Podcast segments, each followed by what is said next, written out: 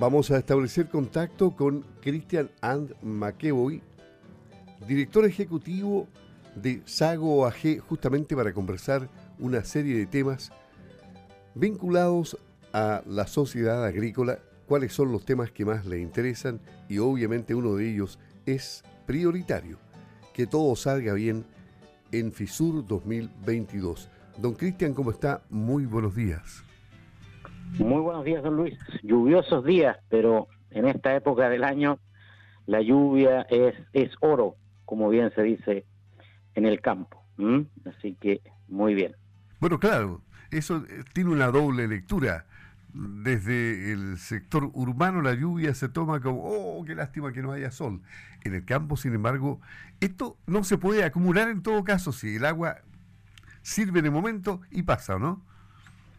No tan así. En realidad el, agua se acumula en el suelo, pero posteriormente cuando ya no llueve, el crecimiento vigoroso de las plantas en, este, en esta época consume esa agua en su crecimiento y también, digamos, las altas temperaturas y sobre todo el viento, eh, también consume esa agua. Entonces, todo lo que pueda llover se va acumulando un tiempo y nos permite eh, tener una primavera un poco más larga que es acumulación de forraje y producción mayor producción de leche, mayor producción de, carne. Complicado sí para los frutales, cuando en esta época llueve y lo que pasó en la zona norte, ¿no es cierto?, con, con, granizos que causan daño, eso ya es otra historia. Algunos eh, rubros se benefician eh, de las eventuales eh, de las eventualidades climáticas y otros otros son son realmente complicados, digamos. Pero acá zona eminentemente ganadera, y los frutales todavía esperando a la cosecha un poco más avanzado el verano, eh, esta agua, sin lugar a duda, se agradece. Y bueno, y se agradece que tengamos buen tiempo, sí, para el fin de semana, desde el jueves, cuando comience FISUR 2022, porque hay mucha actividad al aire libre, con público ahí, y se necesita realizarla al aire libre. De lo contrario, bajo techo, pero bueno. Así es. Pero se prevé buenas condiciones climáticas para la FISUR que parte, ¿no es cierto? Recordemos, este jueves 17 y va a estar abierta eh, hasta el domingo 20 de noviembre, ¿no es cierto? Recordemos que va a un sinnúmero de, animales en exposición, que siempre es lo que la gente más eh, echó de menos durante la pandemia, ¿no es cierto? Los años que FISUR no se pudo realizar, los niños sobre todo, eh, el, este eslogan que se ha acuñado a través de los años, que es el momento en que el campo viene a la ciudad a mostrar su producción, a mostrar sus tradiciones y su cultura. Eh, esperamos que tener un, buen tiempo. Vamos a tener también exposiciones importantes. Recordemos que esto no es solamente una exposición de animales, maquinaria y tecnología nacional tanto como internacional, ¿no es cierto? Sino que también es conocimiento. Y ese conocimiento tiene que ver con una ruta del conocimiento que va a ser algo novedoso por parte de alumnos, ¿no es cierto?, profesores, que van a mostrar eh, distintas eh, formas como se produce en el campo, ¿no es cierto?, pero también vamos a tener charlas importantes ya el día jueves con el encuentro ganadero, ¿no es cierto?, posteriormente el día viernes, charlas que tienen que ver con todo lo que es la producción láctea, y el día sábado con charlas que tienen que ver con fruticultura. Así que también para los técnicos, los profesionales, los propios agricultores. Es muy importante esta feria porque trae un conocimiento interesante cada edición. Y la presencialidad es vital que vuelva. Eh, es todo un acontecimiento esto. Absolutamente, esto es patrimonio de la ciudad, de la, de la provincia y, por qué no decirlo también, de la región. Desde largo tiempo, ¿no es cierto? Está pronto ya a cumplir 100 años también la edición de, esta feria y, en una eh, asociación gremial como el SAGO que ya ha pasado los 100 años y esto es, muy importante y genera un lazo muy estrecho con la comunidad.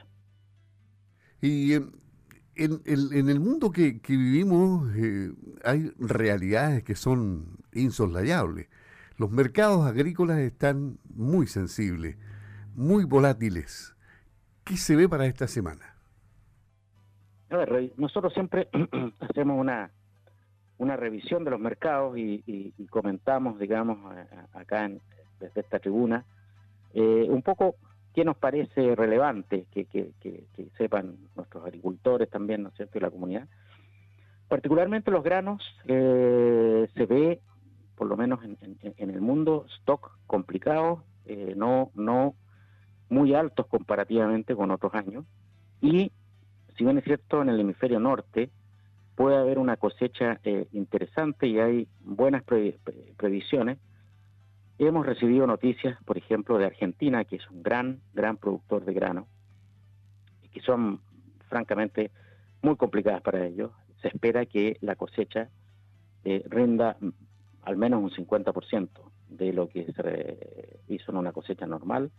Eh, hay una sequía y aquí entra la variable, ¿no cierto?, climática nuevamente, que, con el tema del cambio climático hace que tengamos estos abruptos cambios, estas sequías muy fuertes, digamos, con, con, una gran complicación para, para Argentina, y como Argentina es un, es un actor importante y relevante, ese trigo va, va a faltar en el mundo, digamos, y eso se ha estado evidenciando con, con precios relativamente altos. Así que los granos estuvieron creciendo, después de esta gran alza que hubo producto de la guerra, ¿no es cierto?, que tuvo los precios por las nubes, posteriormente bajaron los precios de manera importante, pero hubo algunos nubarrones nuevamente, los precios tendieron a subir, no a los niveles, digamos, que habíamos eh, tenido durante la guerra, pero yo creo que se van a mantener relativamente altos estos precios para la temporada 2023, ya que eh, actores importantes van a tener problemas y como usted bien dice, la volatilidad y lo que pueda pasar con eh, la guerra, ¿no es cierto? Y eh, China, fundamentalmente, que China viene desacelerando y es un motor que tira de la economía de manera muy fuerte, por lo tanto, la volatilidad hoy día es el nombre del, es el nombre del juego. En, temas como la carne también, China, que, que estos últimos dos o tres meses ha estado evidenciando una debilidad importante y se ha transmitido eso al precio, estábamos viendo el precio del novillo gordo, por ejemplo, en Chile, eh, ha caído con respecto al año pasado, que estaba bastante más, más vigoroso, marginalmente en torno a un 10%, ¿no es cierto? Así que se ha notado eso, pero se prevé, ¿no es cierto?, cuando uno ve los índices mundiales, eh, si bien es cierto, la FAO indica que eh, la alimentación ha tenido una corrección a la baja los precios, ¿ah? todavía quedan ciertos, ciertos rezagos, los precios no se transmiten directamente al, consumidor muchas veces y hemos visto, por ejemplo, ayer en versiones de prensa que, el aceite, ¿no es cierto? El aceite en Chile está todavía subiendo, pero hay otros precios que han tendido a, un poco a, normalizarse. La carne en particular es, es, es, uno de ellos, pero se prevé también con precios relativamente altos en el mediano en el mediano plazo de sobre todo regularizarse el tema del COVID en, eh, en China. Y eso también añade volatilidad, porque si la situación sanitaria empeora, bueno, los precios también empeoran y caso contrario, si que China vuelve a estar en una buena situación y controlado el tema eh, sanitario, ¿no es cierto?, los precios tienden a, elevarse. Pero hemos tenido, digamos, una situación de mucha volatilidad y se espera que eso continúe. Y, en el tema de bonos, el sistema de incentivos para la sustentabilidad agroambiental de los suelos agropecuarios, conocida como SIRS, ¿qué, ¿qué, pasa con esto?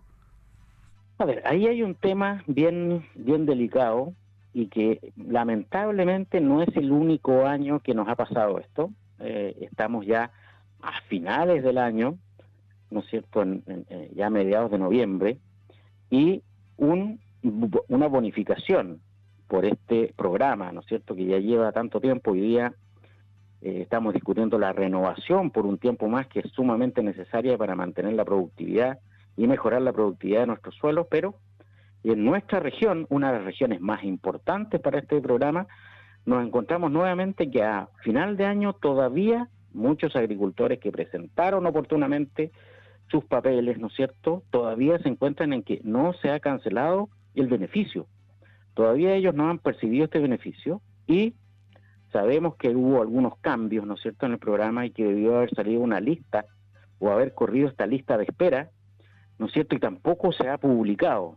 Y por ejemplo, algo técnico, en esta época, si es que el productor tuvo que haber hecho alguna, tiene que ser alguna, perdón, una, una labor, entendemos que ya está jugada la temporada. Esos fertilizantes que debieron haber caído en el cielo, en el, suelo, perdón, ¿ah?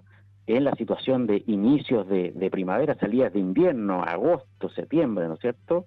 Ya estamos pasados varios meses, ¿no es cierto? Y efectivamente cada vez que nos atrasamos más en las labores, ¿no es cierto? El rendimiento de las praderas y los cultivos decae, pero también se hace bastante difícil la aplicación. Por ejemplo, si, si tuviéramos que aplicar carbonato de calcio, por ejemplo, para corregir la acidez y el, y el aluminio del suelo, en esta época ya no sería técnicamente posible.